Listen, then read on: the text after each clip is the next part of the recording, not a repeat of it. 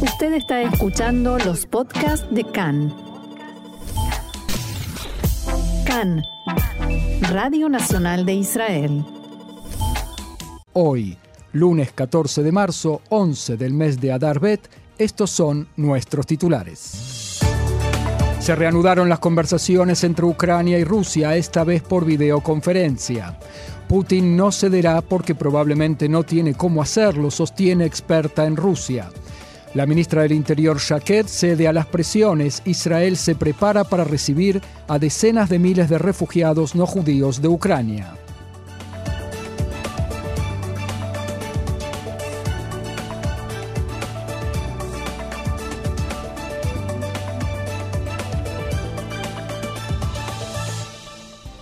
Y vamos ya mismo al desarrollo de la información. Las conversaciones directas entre Ucrania y Rusia para un cese el fuego se reanudaron hoy a través de videoconferencia. Un miembro de la delegación ucraniana dijo que las conversaciones siguen a pesar de las dificultades. El presidente Zelensky indicó que su delegación tiene un objetivo claro, hacer todo lo posible por organizar un encuentro entre él y el presidente Putin. En paralelo, con vistas a las conversaciones, el ejército ruso aumenta la presión sobre la capital Kiev. Esta mañana fue bombardeado un edificio de nueve pisos y por lo menos dos personas resultaron muertas, diez más resultaron heridas. Civiles ucranianos que huyeron de Mariupol en el sur de Ucrania relatan que zonas urbanas en la ciudad fueron bombardeadas por aviones de combate sin cesar. El suministro de electricidad está interrumpido y los alimentos y el agua se van agotando. Se multiplican los testimonios sobre saqueos de supermercados, comercios y farmacias a raíz del ataque aéreo de Rusia contra una base militar en el oeste de Ucrania, junto a la frontera con Polonia anoche, el presidente ucraniano Volodymyr Zelensky advierte a la OTAN que si no se impone la prohibición de vuelos en el espacio aéreo de su país, es solo cuestión de tiempo hasta que Rusia ataque también a otros países miembros de ese pacto de mutua defensa.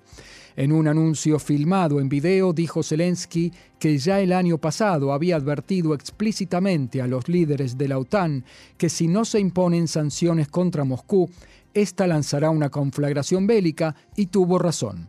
Las autoridades del distrito de Lviv indicaron que en el ataque a la base militar ayer perdieron la vida 35 personas y más de 130 resultaron heridas. El ministro de Exteriores de Ucrania, Dmitro Kuleva, llama a la comunidad internacional a aumentar la asistencia militar a su país y a intensificar las sanciones a Rusia para prevenir que la guerra se extienda a otros países. El canciller ucraniano dijo, abro comillas, a todos los que temen verse arrastrados a una tercera guerra mundial, sepan que Ucrania lucha con éxito. Necesitamos vuestra ayuda para frustrar el plan de Putin y evitar una guerra más amplia. Según estimaciones del gobierno de Ucrania, la invasión rusa provocó una destrucción de infraestructuras en el país por un monto de cerca de los 120 mil millones de dólares. En tanto, China desmintió que Rusia haya pedido a ese país ayuda militar en su guerra con Ucrania. Fuentes norteamericanas dijeron a varios medios de prensa que hay señales de que Rusia sufre de escasez en varios medios de combate y entre ellos Rusia habría pedido a China aviones no tripulados.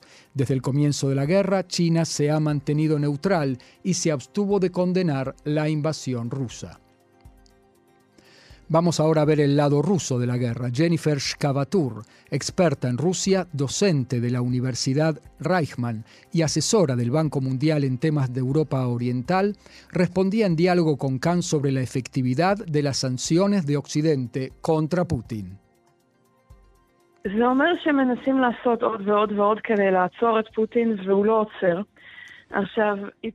Intentan hacer más y más contra Putin y Putin no se detiene. Quizás es probable que porque las sanciones no alcanzan, pero también es más probable que Putin no tenga a dónde retirarse. Creo que es lo más probable en este contexto. Entonces debe conquistar todo Ucrania. No se puede conformar con una promesa solemne de que Ucrania no se incorporará a la OTAN y que los dos distritos de Donbass son suyos.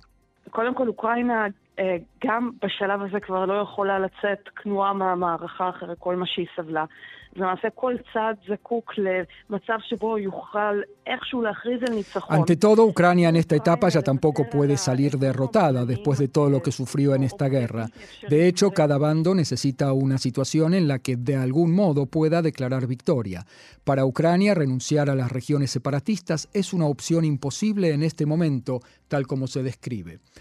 Biden puso en claro que no enviará tropas norteamericanas a Ucrania, porque eso sería una tercera guerra mundial. Pero si Putin decide luego de Ucrania ir por Lituania y Letonia, ¿cree usted, le preguntan a Jennifer Scavatur, que Biden sí estaría dispuesto a arriesgarse a una tercera guerra mundial?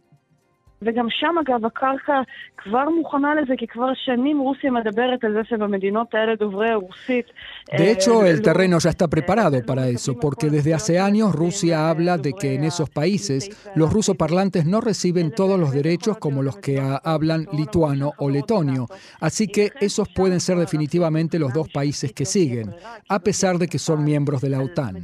Y es posible que allí, incluso desde un punto de vista jurídico, no haya alternativa, porque será un ataque a un país de la OTAN y la OTAN deberá reaccionar de algún modo. Pero el tema de una tercera guerra mundial, al parecer hoy, está en manos de Putin y de nadie más. Se le pregunta, ¿la oposición interna en Rusia contra la guerra no le importa a Putin? ¿Tiene suficiente lugar en Siberia para todos los manifestantes?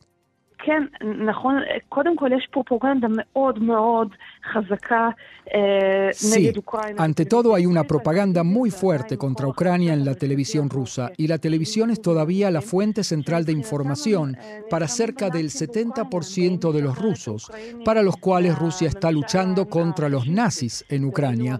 Ellos vienen a liberar a los ucranianos del gobierno fascista en estos términos y por eso la oposición es muy reducida. Es decir, se le pregunta que la mayoría está con Putin y con la guerra.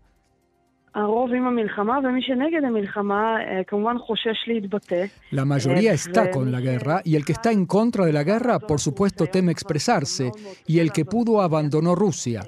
Hoy ya es mucho más difícil abandonar Rusia. La expectativa de que los oligarcas rusos protesten contra él por ahora también resultó falsa, porque a ellos también los tiene cortitos. Así que al menos por, ese, por, e, por el momento no existe ninguna fuente interna que se le pueda oponer de modo real. Y ahora vamos al tema de los refugiados en Israel. Aquí en el eh, país se preparan para la recepción de decenas de miles de refugiados de Ucrania, luego del anuncio de la ministra del Interior Ayelet Shaked ayer sobre la ampliación de la apertura de las puertas de Israel. Según la nueva política, se permitirá el ingreso al país para una pausa temporaria de todo aquel ciudadano de Ucrania que tenga familiares en Israel, cualquiera sea el grado de parentesco, más allá de los 5.000 autorizados hasta hoy. La intención es alojar a los refugiados en salas de huéspedes, hósteles y en bases de Tzal ya abandonadas por el ejército. Desde el inicio de la guerra en Ucrania ingresaron a Israel más de 7.000 ciudadanos de ese país. El primer ministro Naftali Bennett dijo que la gravedad de la hora nos llama a extender nuestra mano y ser refugio, aunque más no fuere temporario, para aquellos que huyen de la guerra y que tienen familiares aquí en Israel que les pueden ser de apoyo en esta hora difícil. Ayer por la tarde, en efecto, la ministra Shaked anunció el cambio de política y dijo que, abro comillas, luego de una reunión de consulta con el viceasesor letrado del gobierno esta mañana, fue decidido que los familiares serán exceptuados de la cuota. Es decir, que todo aquel que tenga un familiar que llega a Israel y ese familiar firma una garantía de que ese refugiado permanecerá en su casa durante un mes o dos para descansar y recuperarse, podrá hacerlo sin limitaciones. Shaked rechazó las críticas sobre el manejo del gobierno en el tema de los refugiados de Ucrania. Abro comillas nuevamente, el Estado de Israel es ante todo el hogar nacional del pueblo judío. Sugiero a todos los críticos que vayan a la Terminal 1 y vean cómo todos los días llegan nuevos inmigrantes. Sí, también beneficiarios de la ley del retorno, están huyendo de los combates y llegan aquí, y nosotros los recibimos y los nacionalizamos. Ningún otro país se enfrenta con semejante cantidad y los absorbe de inmediato. Y nosotros invertimos nuestros mayores esfuerzos en los beneficiarios de la ley del retorno, que llegan y llegarán en masa a Israel. El viceministro y ministro de Justicia Guidon Saar partirá hoy para una visita oficial en Argentina y Uruguay para participar como representante del gobierno de Israel en los eventos del 30 aniversario del atentado contra la Embajada de Israel en Buenos Aires y en recordación de las víctimas que se conmemora este jueves 17 de marzo. Durante su viaje, el ministro Saar se reunirá con los presidentes de Uruguay y Argentina y dirigirá la palabra en la ceremonia a realizarse en el Congreso de la Nación en Buenos Aires. En los eventos participarán representantes de todas las comunidades judías de América Latina y familiares de las víctimas del atentado de 1992 que llegarán también desde Israel y de otros países. Antes de su partida, el ministro Saar dijo, abro comillas, las terribles imágenes del atentado quedaron grabadas en toda la conciencia de los habitantes de América Latina y en particular de la comunidad judía. La eliminación de las sanciones contra Irán en el marco del acuerdo que se firmará esta noche entre ese país y las potencias provocará una corriente de dinero para Hezbollah y otras organizaciones terroristas y potenciará a los extremistas y al terrorismo que esparcen Irán y sus colaboradores. Coronavirus ahora se registra en los últimos días una desaceleración. Hay quienes dicen una detención total en la disminución de la quinta ola. Si bien el coeficiente de contagios bajó a 0,89, los contagios ayer aumentaron a más de 5.700. El número de pacientes en estado grave, no obstante, continúa bajando y está en 361.